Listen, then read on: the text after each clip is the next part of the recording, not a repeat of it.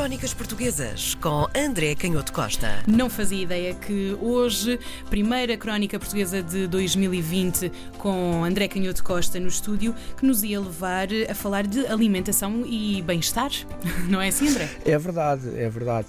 É, aliás, um, uma nota curiosa, eh, vamos ver depois, um, ehm, que uh, nós julgamos que esta, este, pensamos muitas vezes que esta obsessão com o lifestyle, o bem-estar, a saúde, que é uma coisa relativamente recente, até trazida pela, pela, pela ciência e pela cultura científica. E a verdade é que não só teve uma primeira uh, emergência na antiguidade, hum. uh, muito ligada às, às diferentes correntes filosóficas da Grécia Antiga, mas também no Renascimento, como é evidente por essa recuperação também da preocupação com o corpo. Mas esta ideia do manual de, de, da boa vida, com conselhos muito práticos sobre o que comer, eh, como tratar o corpo, as questões de higiene, as questões do amor, de facto deram origem a, a, a livros que no Renascimento foram, foram muito populares. Ah, e é isso que vamos pegar hoje. Vamos ter o, uh, o livro. Do sítio de Lisboa, Diálogos. Ah. E é, obviamente, é um livro sobre uh, a cidade de Lisboa, mas que tem esta particularidade de, de a partir da descrição e da, e da discussão de, de, dos problemas políticos ligados a uma cidade eh, portuária e economicamente muito importante no início do século XVII, como era Lisboa, eh, a fertilidade deste, do autor deste, deste, deste livro eh, leva-o a discutir coisas muito interessantes como a alimentação e o próprio conceito de riqueza.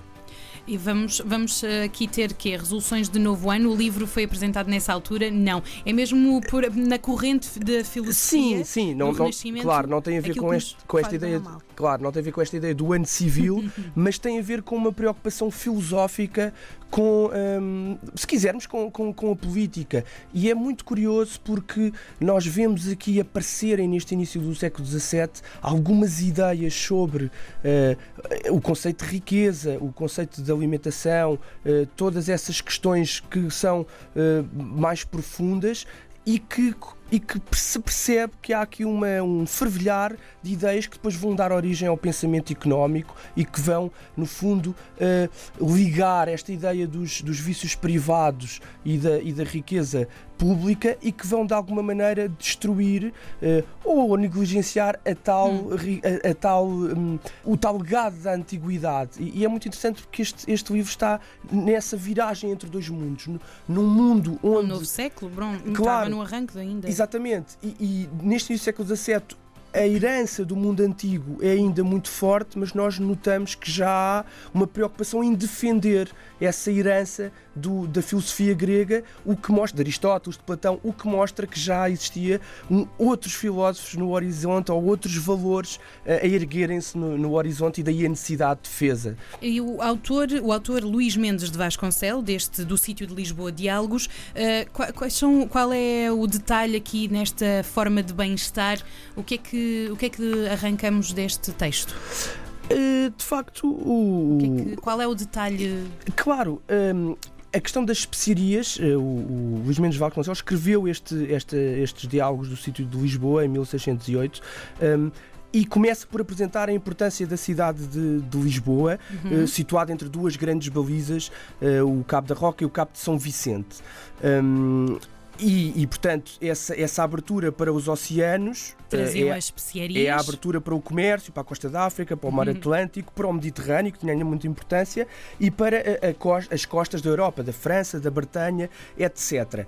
Mas ele começa por, por, por discutir, ou, ou discute a determinado momento com muita importância, uh, o que é que é isso? Qual é a importância das especiarias? Neste diálogo entre um filósofo e um soldado que têm características diferentes, ele a determinada altura quer discutir porque é que as especiarias são importantes. Hum. E, e, claro que o filósofo tem, tem características de, de sabedoria, de reflexão, de, de, maior tranquilidade. O soldado apresenta uma visão mais relacionada com a utilidade, com a coragem, com a abnegação e até com a eficiência. Na utilização de especiarias. Em é todos os assuntos. Mas depois, quando discutem as especiarias, é curioso porque o, o, filósofo quer ir mais longe e pergunta: uh, mas porquê que as especiarias são assim tão importantes? Será que elas são úteis? E depois começa a, a responder e responde de forma absolutamente surpreendente, porque, porque ele diz que a verdade é que as especiarias, que tinham sido a, a, a glória de alguma forma na passagem do século XV uh, para o século XVI, glória, quer do ponto de vista político, quer do ponto de vista económico, aparecem aqui na voz deste filósofo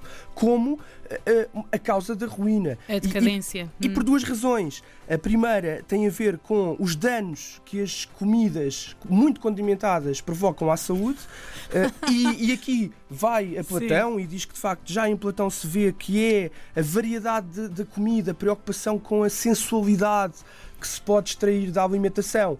É isso que provoca a, a, ruína do corpo, do, do organismo. E da mente, não é? Porque uma pessoa distrai-se. E da mente, esse é o segundo, hum. é, o hum. segundo é, é, é, o segundo aspecto que ele foca. É que a par dessa ruína do corpo há a ruína do espírito. Hum. E depois vai outra vez, uh, uh, socorre-se outra vez de exemplos da antiguidade e vai dizer que tanto Platão como Aristóteles defendiam que se devia comer pouca carne e que a alimentação dos soldados, por exemplo, era baseada modernos, em muito, muito pouca carne, portanto, muito modernos, e carne grelhada. Portanto, a ter que comer carne, a carne devia ser grelhada. E cita até Homero, que diz que na mesa dos grandes, dos grandes aristocratas, dos grandes guerreiros, há só que pouco mais do que, do que carne assada.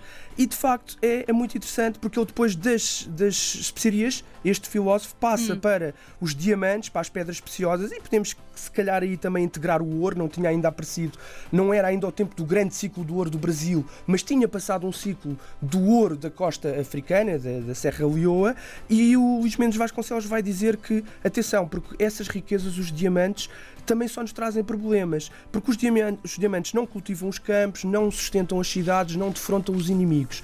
E é muito interessante porque há aqui, a partir desta tradição de uma certa frugalidade uh, do pensamento filosófico grego, hum. há uma ideia muito moderna de economia. É. A ideia de que a riqueza, se quisermos até o capital, por si só não resolve nada, não é? Sobretudo quando o capital está muito associado a, a matérias-primas ou a riquezas muito, muito primordiais. E é? houve é? aí esse balanço, não é? Começámos em especiarias e no consumo de um certo tipo de alimentação e de repente passamos para as riquezas que, que nós achamos que, claro. que, hoje em dia, não é? O dinheiro, o ouro.